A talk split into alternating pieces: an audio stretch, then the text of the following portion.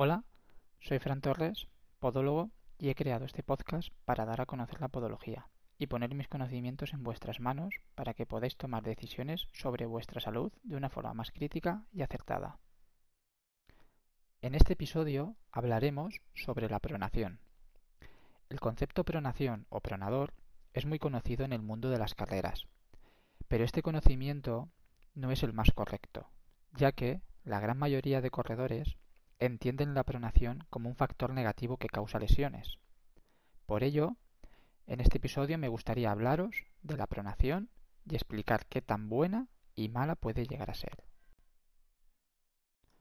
Antes de nada, empecemos explicando un poco el pie. El pie es una estructura que cuenta con 28 huesos y 33 articulaciones, las cuales producen diferentes movimientos en los tres planos, plano sagital, plano frontal plano transversal.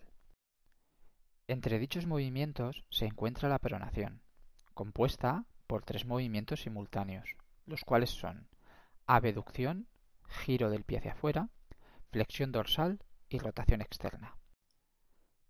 Este movimiento se puede generar de forma activa, donde la persona es consciente del movimiento que quiere realizar, o también se puede realizar de forma pasiva, donde la persona no controla el movimiento que se produce en las diferentes estructuras del pie. Para realizar una pronación de forma activa se necesita una contracción concéntrica de los músculos tibial anterior, peroneo lateral largo y corto y de forma secundaria extensor común de los dedos. Pero dicho movimiento necesita que los músculos opuestos le faciliten el trabajo, los cuales son tibial posterior y tricepsural, gastrocnemios y sóleo. Si estos últimos músculos no tienen una capacidad mínima elástica como para facilitar el movimiento de pronación, comienzan las sobrecargas musculares y el aumento de probabilidad de sufrir una lesión. Por otro lado, se puede producir el movimiento de pronación de forma pasiva, y es aquí donde tiene lugar el gran número de lesiones causadas por el movimiento de pronación y también donde se ha estigmatizado el término de pronador.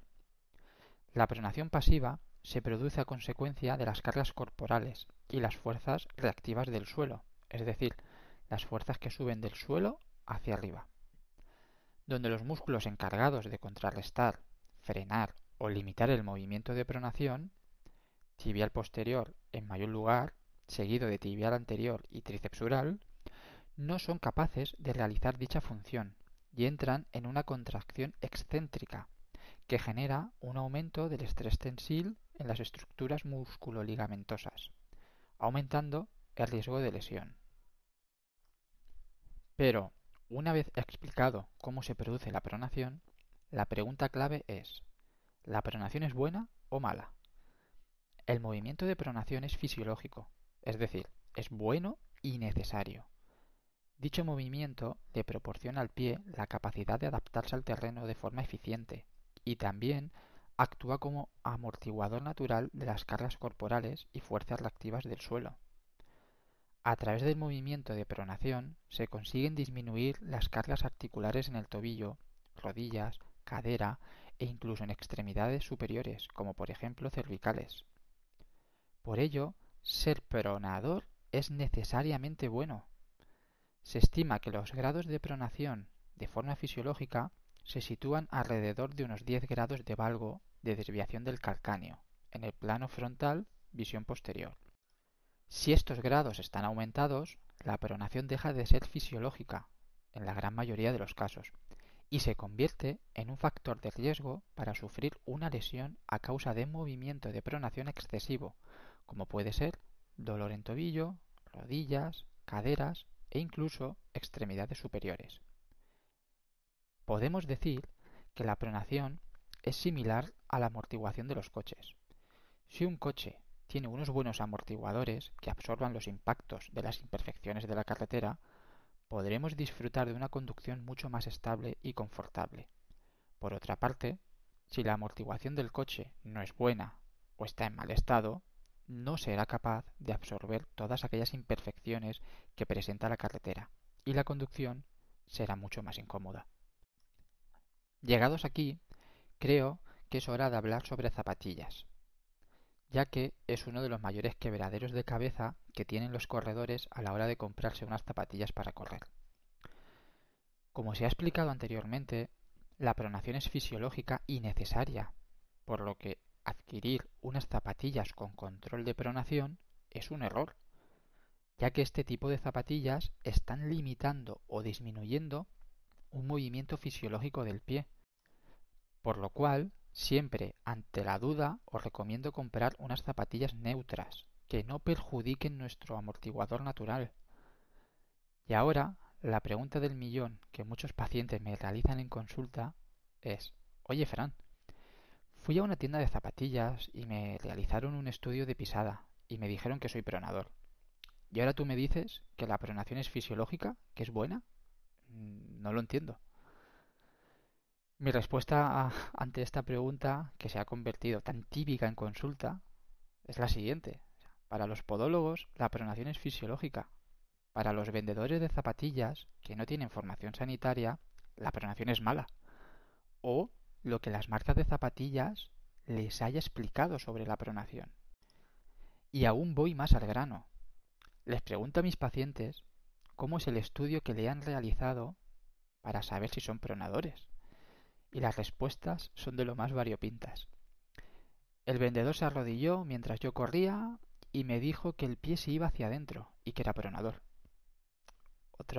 Otro tipo de estudio es que el vendedor me puso un sensor en el tobillo y miró en el portátil y ese sensor se desviaba hacia interior y me dijo que era pronador.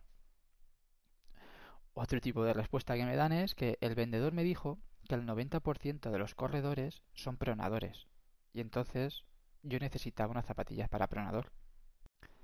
Como veis, las respuestas son de lo más variopintas. Cuando he explicado la pronación, os he dado unos grados de pronación normal, y estos son 10 grados de movimiento de pronación. Entonces, todo lo que se encuentre en esos grados es totalmente normal y no requiere ningún tipo de tratamiento. Por otro lado, si se sobrepasan estos 10 grados de pronación, habría que conocer la causa y tratarla, cosa que con ejercicios específicos funciona muy muy bien y no son necesarias este tipo de zapatillas con control de pronación. ¿Y si fallan los ejercicios? Bien, pues una vez conocida la causa, los podólogos podemos prescribir unos soportes plantares que controlen los factores lesivos de la pronación, los cuales son la velocidad y los grados en que se produce esa pronación, ese movimiento. Bien, para despedir el episodio me gustaría comentar que si tenéis que comprar unas zapatillas para correr y no podéis o no queréis realizaros un estudio biomecánico de la pisada con vuestro podólogo de confianza, que os compréis unas zapatillas neutras y que cojáis con pinzas las recomendaciones del vendedor, porque os, os va a orientar hacia unas zapatillas de pronador. Hemos llegado al final de este episodio y con ello espero haber aclarado un poco el concepto de pronación y que a partir de ahora podéis ser más críticos a la hora de adquirir vuestras zapatillas de correr. Y también que ser pronador no es malo, es bueno. Sin más, nos vemos la semana que viene en el siguiente episodio de Podología para Todos. Un saludo a todos y gracias por escucharme.